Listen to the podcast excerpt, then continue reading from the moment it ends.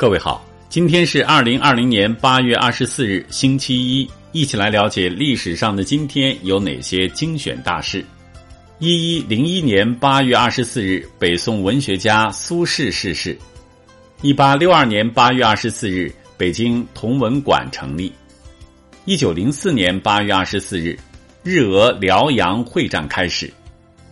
一九一一年八月二十四日，邮传部接管邮政。驿站。一九二二年八月二十四日，长辛店铁路工人罢工。一九二六年八月二十四日，晚清纺织业大王张謇逝世。一九三七年八月二十四日，救亡日报创刊。一九四六年八月二十四日，尼赫鲁任印度临时政府首脑。一九四七年八月二十四日，美国总统特使魏德迈。结束在中国的考察。一九四九年八月二十四日，北约经各国陆续批准后开始生效。一九六六年八月二十四日，中共创始人之一李达逝世。一九六六年八月二十四日，老舍在北京投湖自尽。一九六八年八月二十四日，法国在南太平洋试验场爆炸了氢弹。一九七三年八月二十四日，中共第十次全国代表大会召开。一九九一年八月二十四日，乌克兰宣布脱离苏联独立。一九九二年八月二十四日，中国与韩国建交。一九九二年八月二十四日，德国发生排外风潮。一九九七年八月二十四日，世界烟草或健康大会。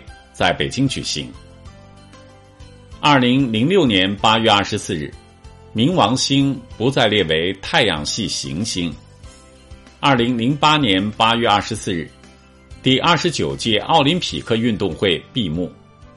二零一零年八月二十四日，黑龙江伊春失事客机机身断裂起火。二零一二年八月二十四日，哈尔滨阳明滩大桥引桥坍塌。各位听众，目前防控新冠肺炎特殊时期，冯站长之家倡议大家出门戴口罩、勤洗手、勤通风，不给病毒有可乘之机。共克时间，我们在一起。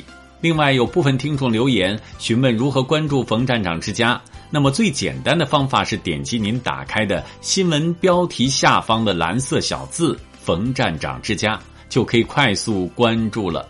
关注以后，每天早上五点左右就能直接收听到更多语音新闻。听完语音，请滑动到底部阅读原文右侧，点击再看，给我们点赞，再转发分享朋友圈和微信群。感谢各位收听今天的节目。